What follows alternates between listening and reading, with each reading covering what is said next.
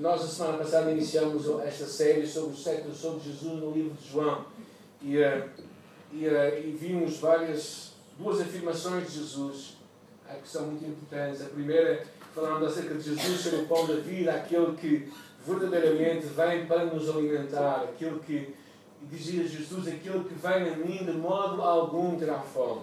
Falamos acerca da importância de eu e tu nos alimentarmos de Jesus de uma forma simbólica também, quando nós celebramos a ceia, mas principalmente quando nós nos alimentamos também da Sua palavra. Vimos a importância da palavra de Deus como lâmpada para os nossos pés e luz para o nosso caminho. E depois falámos do segundo tema, da segunda frase de Jesus, a segunda palavra de Jesus, quando ele disse: Eu sou a luz do mundo. Quem me segue não andará em trevas, mas terá a luz da vida. A importância de eu e tu vivemos na luz e não vivemos nas trevas. Vivemos uma vida com a luz da palavra de Deus, aquilo que Deus tem para nós, para fazermos escolhas sábias, escolhas que Deus quer para a nossa vida, não é? E verdadeiramente vivendo o propósito de Deus, que quando nos deixa a palavra e diz lâmpada para os, teus, os nossos pés, é a tua palavra e luz para o nosso caminho. Hoje vamos entrar em mais três frases de Jesus, três declarações de Jesus acerca dele próprio declarações que mostram que ele verdadeiramente era muito mais do que um simples homem e ele era Deus, o Filho de Deus, que estava entre nós. Por isso, vamos hoje eh, ver no capítulo 11 de João a ressurreição e a vida, dizia Jesus. Eu sou a ressurreição e a vida. Versículo 25, alguém pode ler para nós, por favor.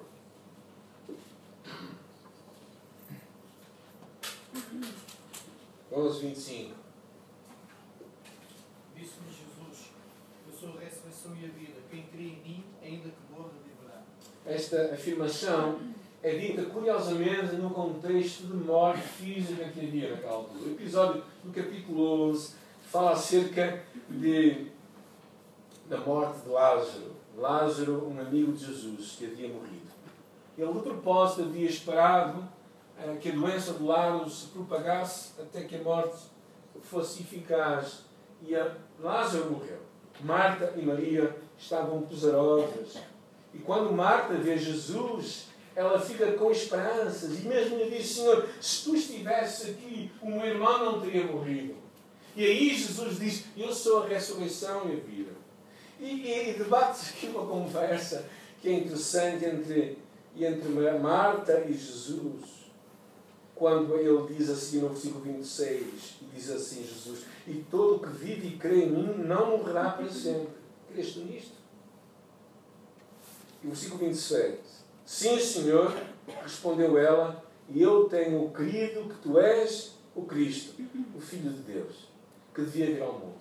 Ela claramente acreditava que Jesus haveria de ressuscitar o seu irmão quando mais para a frente, na ressurreição dos mortos. Mas Jesus tinha outro propósito. Claro que nós percebemos que a morte é o último inimigo a abater. Nenhum ser humano consegue enfrentar a morte. Não é? O Jorge é testemunha disso. Não é? Vai vendo lá os episódios que lhe aparecem lá. E, é interessante, a gente ser algumas frases de alguns homens que estava a ler sobre este último episódio que é a morte. Um deles chamado Jimi Hendrix. Alguém se lembra dele? Só quem tem mais de 30 anos, com certeza. Também tens mais de não é? é? é esse era, era, um, era um grande músico e ele diz assim, nas últimas palavras dele, a história da vida é mais rápida do que um piscar de olhos. A história do amor é lá e a Deus até nos encontrarmos de novo. Umas, umas últimas palavras de Bob Marley também, ao seu filho, que o seu filho Ziggy Marley ouviu Bob Marley tinha somente 36 anos quando morreu com um cancro de pele. E ele, um homem certamente muito famoso, sabemos que é por causa dele que veio toda o weekend, é realmente o grande símbolo do reggae. E ele disse assim, as últimas palavras dele, dinheiro não pode encontrar a vida.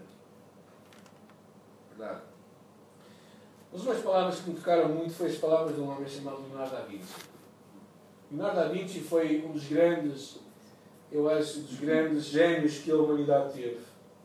É, na altura, na altura do, século XVI, este homem conseguiu ver muito além. Ele fez grandes esculturas, pinturas, inventou coisas, já, já preconizava até movimentos. Diz que ele foi o grande preconizador até de, de movimentos, como eh, movimentos, por exemplo, dos aviões, não dos aviões em si, mas todo o movimento a nível físico, ele desenvolveu muitas coisas. As últimas palavras dele são muito interessantes. Realmente tocou-me muito as suas últimas palavras. Diz ele assim: Eu tenho ofendido a Deus e a humanidade porque o meu trabalho não alcançou a qualidade que devia ter. E quando nós vemos o trabalho deste homem, percebemos realmente que ele deixou um tributo único. Isto para dizer o quê? Quando a nossa vida termina aqui na Terra, verdadeiramente nada depois acontece além do que vai acontecer na nossa ressurreição. Mas a morte para aqueles que não temem Jesus é verdadeiramente o fim de tudo, é um ponto final. Por isso é que Jesus, quando está aqui neste episódio, há aquela conversa toda em Marta e Maria, claramente dizem: Jesus, se tu estivesse aqui, o nosso irmão não tinha morrido. Mas Jesus nos levanta o véu nesta passagem. Primeiro, uma das coisas que nós percebemos é que Jesus tem poder sobre a morte. O versículo 23 até o versículo 26 fala claramente disto: teu irmão há de ressurgir. E mais à frente, com o desenvolver da, da, da história, nós percebemos que Jesus se aproxima delas, aproxima-se aproxima daquele ambiente de morte que estava lá e chega lá. E há um versículo muito significativo, versículo 35, quando Jesus pergunta, versículo 34, onde é que o sepultaste? E eles responderam, Senhor, vem e vê. E o versículo 35, o que é que diz? Jesus chorou. Se querem decorar versículos e se forem preguiçosos, decorem este.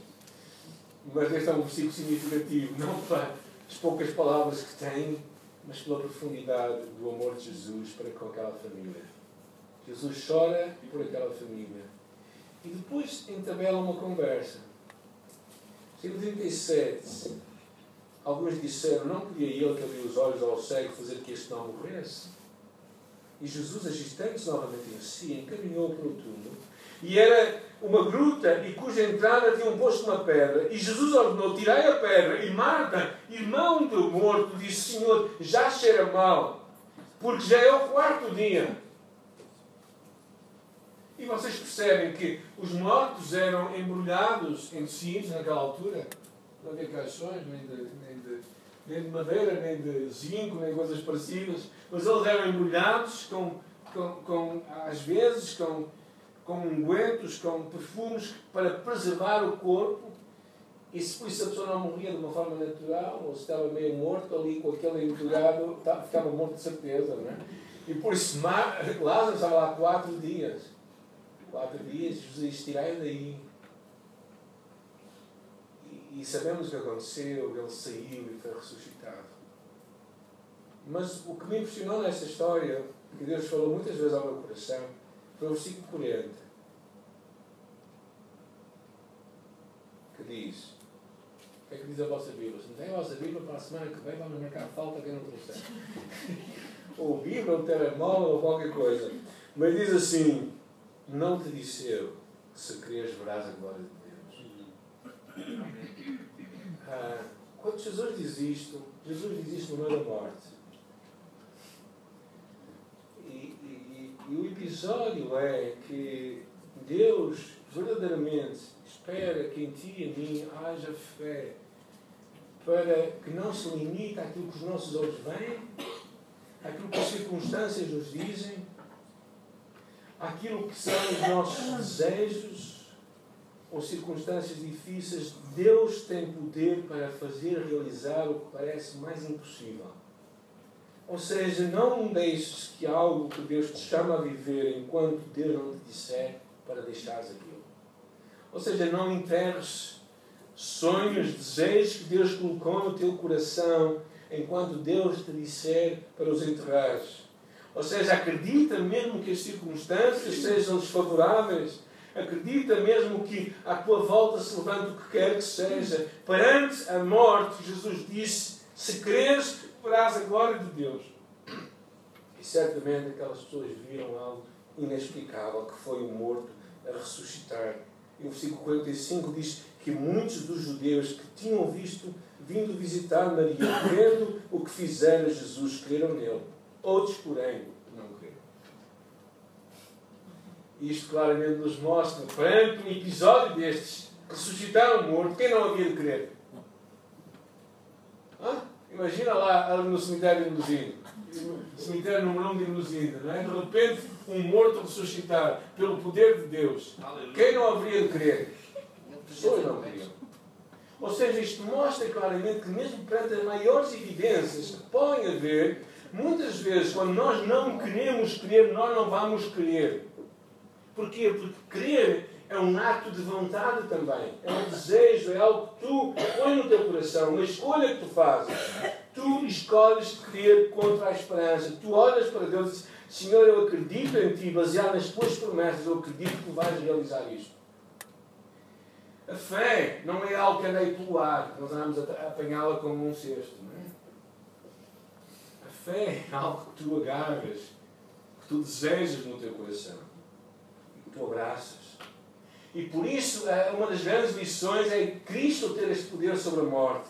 O capítulo da ressurreição fala isto claramente. Cristo morreu por os nossos pecados, foi sepultado e ressuscitou ao terceiro dia. E depois ele fala porquê que a ressurreição é importante. Porquê? Porque se Cristo não ressuscitou corporalmente, diz ele, ainda vivemos os nossos pecados. Porque se Cristo não ressuscitou, é vã a nossa esperança. A base do cristianismo é que Cristo ressuscitou corporalmente. É isso que faz Cristo diferente de todos os outros líderes religiosos. E logo no princípio da história, lemos no livro de João que os, os homens então quiseram lançar um boato para que dissessem que os discípulos foram roubar o corpo de Jesus. Ou seja, se eles pudessem mostrar o corpo de Jesus, o cristianismo nunca tinha começado. Mas o facto da sua ressurreição ser incontestável é que mostra que ele tem poder sobre a morte. E não somente poder, e é interessante no final do capítulo 54, no capítulo 15, ele diz assim: Onde está a morte, a tua vitória? Onde está a morte, o teu aguilhão? Ou seja, onde é que a morte tem conquista sobre a ressurreição de Jesus? Ela está verdadeiramente destruída, o seu poder. E isso dizer logo a seguir: no versículo seguinte, que eu acho muito interessante. Graças a Deus que nos dá a vitória por nosso Senhor Jesus Cristo. Ou seja, o facto de Cristo ter ressuscitado, é isso nos dá poder e esperança para nós vivermos também vidas de esperança e vidas de vitória. Portanto, meus amados irmãos, fim do capítulo 15, sede firmes, inabaláveis e sempre abundantes na obra do Senhor, sabendo que no Senhor o vosso trabalho não é em vão. Outra promessa também que nós lemos por causa da ressurreição de Jesus é que todos aqueles que morreram em Cristo, ou seja, crendo em Jesus, vão também ressuscitar. E não é somente uma ressurreição do espírito, mas é uma promessa também da ressurreição do nosso corpo. Por isso, eu e tu, mesmo perante o último inimigo que é a morte, eu e tu podemos viver com esperança. Eh, na verdade, a morte é uma coisa horrível para aqueles que não temem a Deus. Pensar que vais lá e realmente é o último Deus. Se tu não crês em Deus, fores para e dizes nunca mais, acabou. E viras assim, bem, realmente estamos aqui meio dias aqui a dar as pontapés uns aos outros e vamos todos para o mesmo sítio. Se nós não cremos em Jesus, verdadeiramente, até o fim de tudo, mas Jesus Cristo, ao ressuscitar, diz a palavra de Deus que Ele é as primícias, Ele é o primeiro daqueles que morreram e ressuscitaram. E por isso é que tu e eu podemos ter esperança em Deus. Podemos ter esperança que também um dia nós também vamos ressuscitar. Uma das outras frases que Jesus usou no capítulo 10, ficando um pouco para trás, é esta ideia que Jesus é a porta. Ah, versículo 9 diz assim: Eu sou a porta, capítulo 10 de João. Se alguém entrar por mim, será salvo, entrará e sairá e achará pastagens. Na verdade, a porta não era esta, desculpa lá, eu descobri que alguém se enganou no desenho, eu também não consegui desenhar melhor. Mas a porta que estamos aqui a falar é uma porta na verdade, no contexto, era um contexto de, de um redil de ovelhas, um lugar onde as ovelhas eram guardadas. mas a ideia de porta é, é um lugar de, em que nós podemos entrar. Já viram uma casa construída sem porta? A gente estranha construir casas, mas tanto não. Ou seja, porta é essencial para que nós tenhamos proveito daquilo que está lá dentro. A porta serve para nós entrarmos em lugares fechados, em lugares onde de outra forma nós não conseguiríamos lá entrar. É mas é curioso que nesse contexto, esta porta era um lugar de abundância, porque era um lugar onde as, as ovelhas poderiam ir e chegar a pastagens, lugar onde haveria, e depois poderiam voltar pela mesma porta e ficar num lugar seguro, onde o pastor estava junto e em cima daquela porta. Eu acho muito interessante esta imagem, não é? Esta imagem que verdadeiramente Cristo é aquele que nos dá a salvação e nos dá uma porta de entrada para que nós possamos ter acesso a este lugar.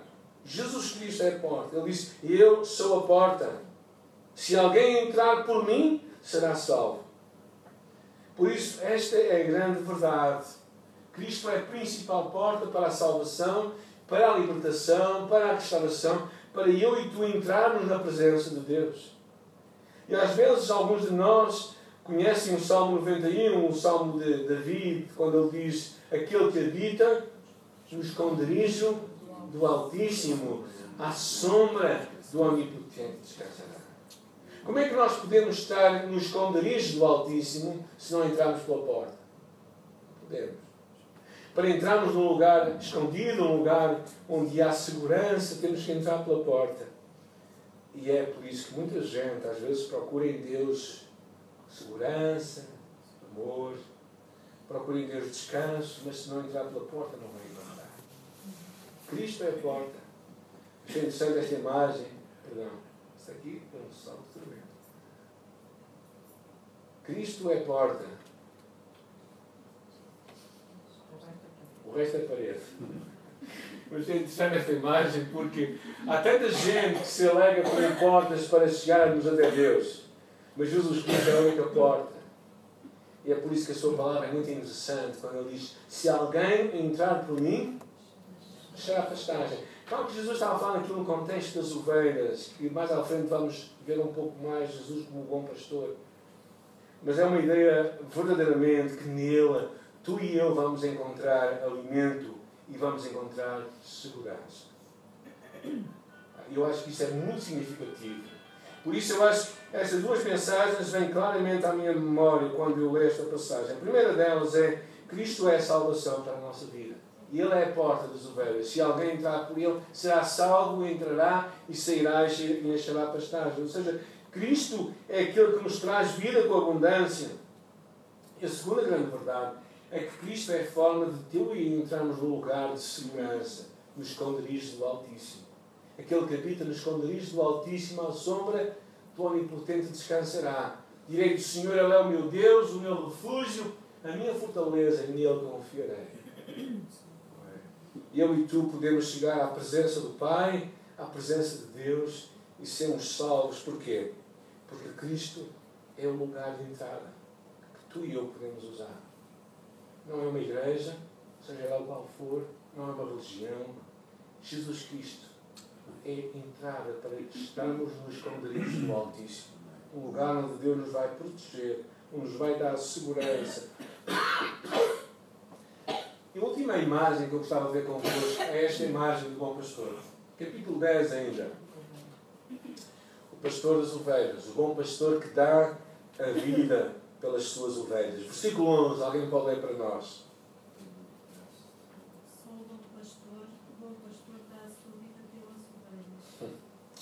Cristo, ao afirmar isto, claramente ele estava a afirmar uma coisa que toda a gente sabia naquela altura. Alguém já viu ovelhas vivas? Agora estou a brincar com alguns, mas se calhar houve aqui pessoas que não viram ovelhas vivas ainda. E não querem embaraçar ninguém. Mas é curioso, eu acho que esta imagem era uma imagem muito real para os judeus, num contexto de pastorícia, num contexto agrícola que eles viviam. Era um ambiente muito rural naquela altura. eh, agora no século XXI, nas grandes cidades, alguns de nós, se calhar, eh, não sabemos muito bem como é que isto funciona. Jesus sabia como é que as coisas funcionavam. E quando ele fala isto, fala para um povo que sabia como é que as coisas funcionavam. Por causa disto, há uns tempos atrás, eu estava no Alvão, na Serra do Alvão, que fica entre Mondim e Vila Real, e encontrei lá um pastor de cabras que estava lá no monte. E ele levava as cabras para. Eh, sabem que a vida do pastor é uma vida muito interessante. Segunda até domingo eles fazem sempre a mesma coisa. Não há fins de semana para ele. Porque as, as cabras não têm fim de semana. Elas precisam comer todos os dias. E eu estava a falar com ele acerca disso, como é que era o dia a dia, e ele contava-me, porque aquilo é muito lindo, na Serra do Alvão é muito lindo, estava numa zona chamada perto das Filhas do Hermilo, e ele estava a contar como é que aquilo acontecia, ele contava-me como é que elas iam, e eu disse, e agora, daqui a pouco estamos no inverno, como é que a coisa vai ser? Ele contava-me que quando era no inverno, ele saía de manhã com elas e voltava só à noite, porque tinha mesmo que ser até no inverno mais que no verão, por causa da questão do alimento, e por isso saía, tirando aqueles dias muito, muito complicados, e às vezes, quando elas estavam prenhas e pariam pelo meio do monte, e ele tinha logo que trazê-las de volta e agasalhá-las, porque senão o cabrito ia morrer. E ele contava-me é que aquela vida era, era realmente dura. Era dura. E eh, Jesus sabia muito bem, e o povo de Israel também sabia. É? Porquê? Porque um dos reis de Israel, David, havia sido pastor de ovelha. E nos deixou um salmo que todos nós cá conhecemos, que é o Salmo 23, que diz: O Senhor é o meu pastor, nada me faltará. E quando David disse isto, David sabia do que estava a falar. Eu estava a dizer: Vejam quem é o meu pastor, o Senhor é o meu pastor. Porque David sabia que o futuro e o bem-estar de uma ovelha não, dependia do tipo de pastor que ele tinha. Se o pastor fosse alguém que se preocupava a sério, então a ovelha tinha um bom futuro. Mas se o pastor não se preocupava, então a ovelha estava, estava condenada, se calhar, a passar um mau bocado. E David sabia muito bem isto. O trabalho de um pastor era um trabalho bastante cansativo. Porquê? Porque a ovelha, a ovelha depende completamente do pastor. A ovelha tem pouco sentido de orientação, não, não tem nenhum sentido de orientação. Como algumas pessoas quando conduzem. Será que está alguém perdido? Ok, estás perdido. Uh, mas as ovelhas, as ovelhas também têm algumas coisas. Elas dizem que quando elas têm parasitas, elas próprias não conseguem se libertar deles. Elas dependem de alguém para as libertar dos parasitas. Também se diz que as ovelhas, quando elas caem e ficam caídas, por isso patas para o ar, elas não conseguem se desvirar. Elas precisam que alguém vá cuidar delas. As ovelhas bem, para não dizer outras coisas que sejam estúpidas e coisas parecidas. Mas, na verdade, as ovelhas é um animal muito dependente. É curioso que Jesus disse que nós somos ovelhas e não cabras, não é? Eu acho que o propósito é simples. É que eu e tu precisamos de aprender a depender de Deus sempre.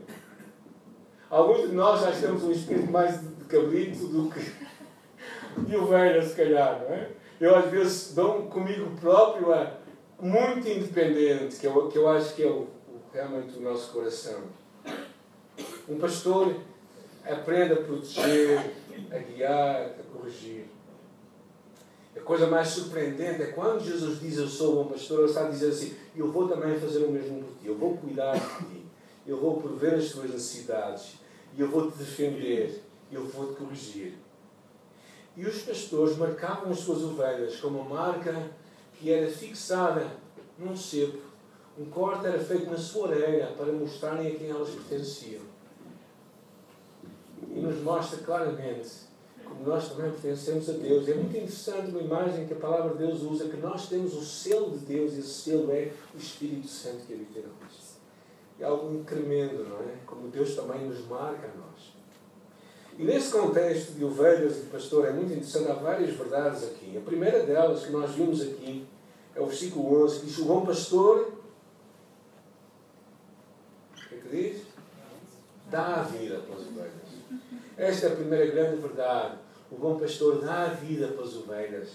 Eu no versículo 17 ele volta a dizer a mesma coisa. Por isso o Pai me ama, porque eu dou a minha vida para poder reassumi-la. Não é, ele diz mais à frente, ninguém a tira de mim. Jesus não foi morto por ninguém. Jesus se entregou à morte. Que é muito diferente. Não foram os judeus que mataram Jesus. Foi Jesus que se entregou para ser morto. Ele diz: Ninguém, pelo contrário, eu a dou espontaneamente. Eu acho que esta é uma verdade incrível. Pensar que Cristo deu a sua vida por nós. Deu, entregou-se por nós. Ou seja, no perigo, vamos depois ver então o vídeo. Uh, no perigo, podes, podes tirar e pôr o vídeo. No perigo, Cristo não foge, mas Cristo cuida de nós. Cristo dá a sua vida. Ele não mede esforços para que o seu propósito seja alcançado em nós. E outra coisa que ele diz, no versículo 27, é que ele conhece, conhece-nos a nós e nós conhecemos a sua voz. E vamos ver isto.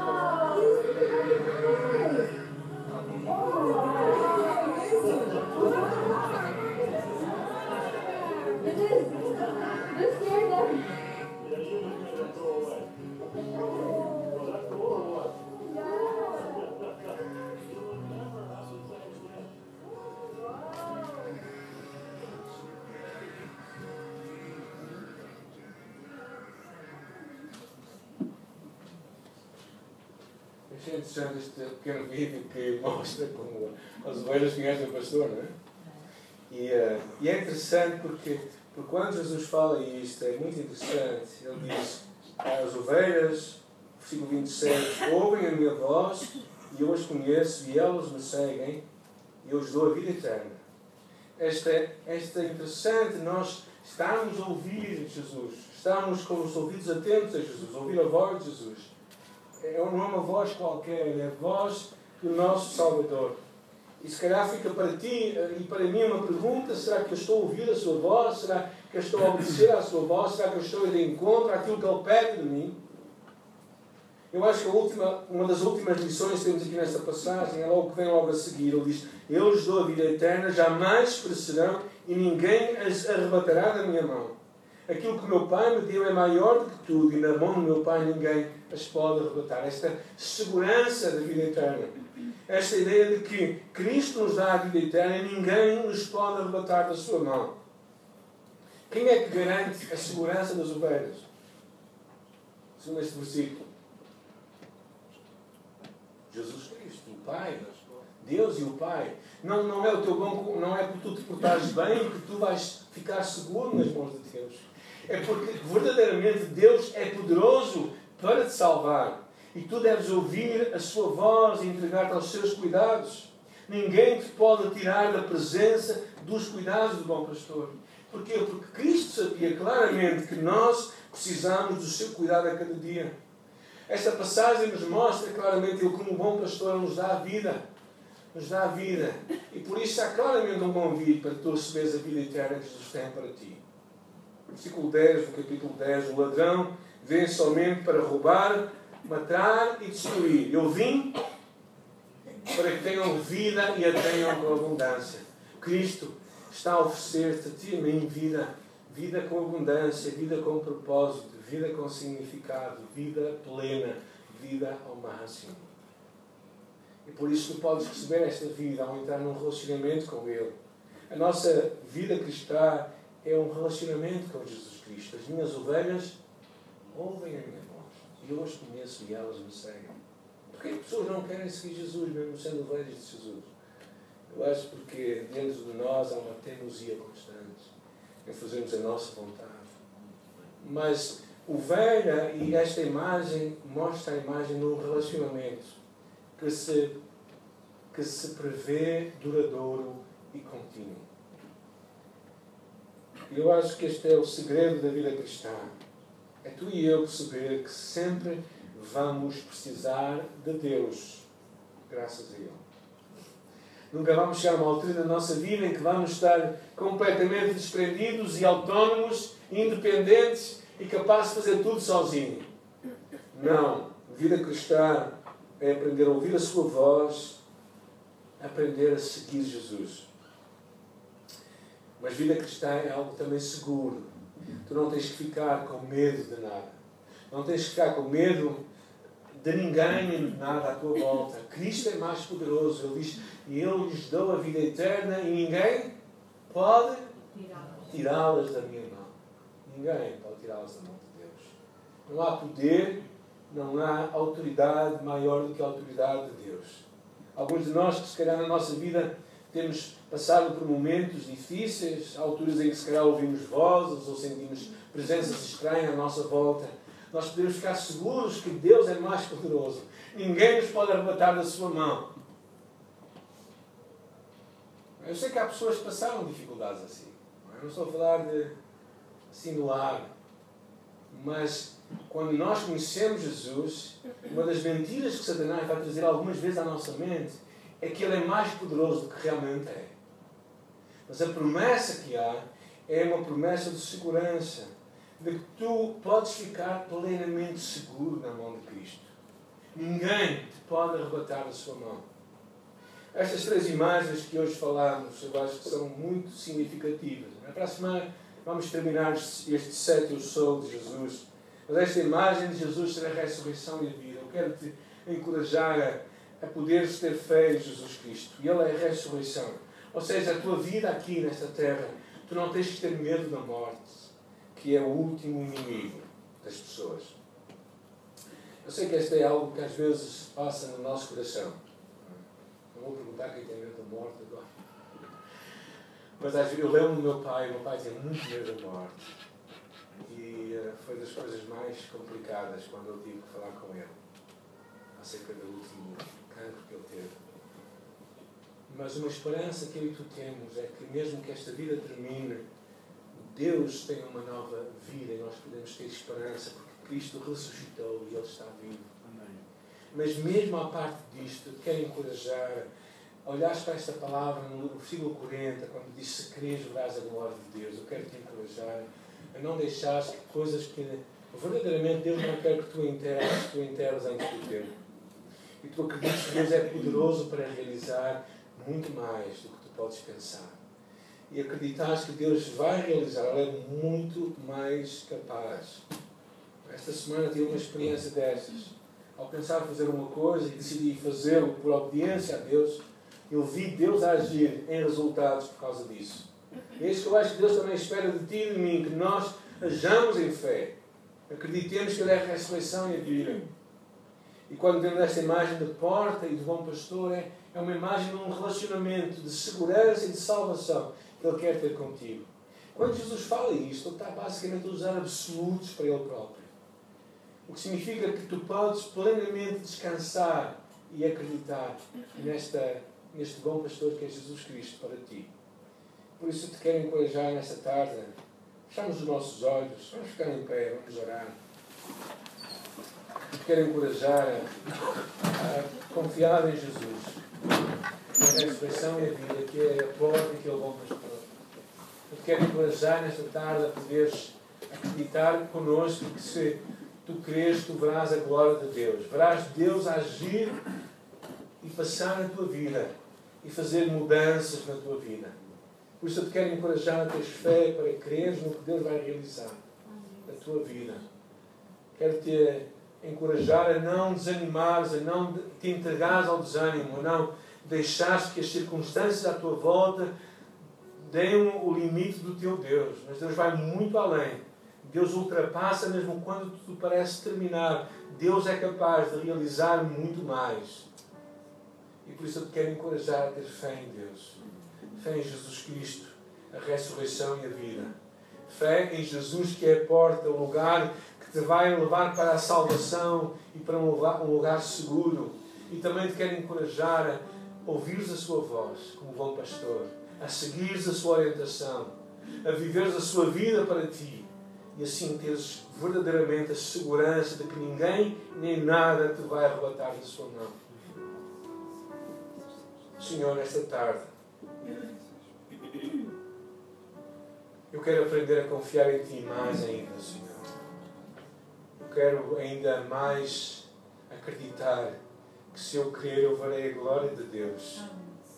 E Senhor, eu quero orar, Pai, para que Tu levantes fé em meu coração, em nosso coração, para crermos em Deus, para vermos a Sua glória. E Senhor, eu quero verdadeiramente, Senhor, te louvar pela Tua promessa de que Tu vais, Tu vais, Senhor, falar connosco. Ajuda-nos a ouvir a Tua voz. Ajuda-nos a estar atentos, Pai, no meio de tantos ruídos à nossa volta de tantas vozes que se levantam, de tantas confusões que estão à nossa volta, que nós ouçamos a tua voz, ouçamos a tua palavra e decidamos de seguir, Senhor. Senhor, eu peço, Pai, para que em nosso coração tragas um desejo para te ouvirmos só a Ti, Jesus, nosso Salvador. E podemos nos comprometer em verdadeiramente estamos comprometidos contigo, em ouvir-te, Senhor, em seguir-te, em amar-te em entrar pela tua porta, em viver o teu projeto de vida, em saber que tu nos trazes vida e vida com abundância, Senhor. Ajuda-nos a entrar nesta vida plena que tu tens para nós. E, Senhor, por isso, toca em nosso coração, faz-nos caminhar em fé, não em vista, Senhor, não no meio de circunstâncias favoráveis, mas mesmo quando à nossa volta se levantam muros e dificuldades, Senhor, que os nossos olhos estejam em Jesus Cristo, que os nossos ouvidos estejam a ouvir Jesus que a única voz que nós saibamos dar ouvidos é a voz de Cristo. Nós oramos e pedimos nesta tarde, em nome de Jesus, e juntos oramos. Amém. Amém.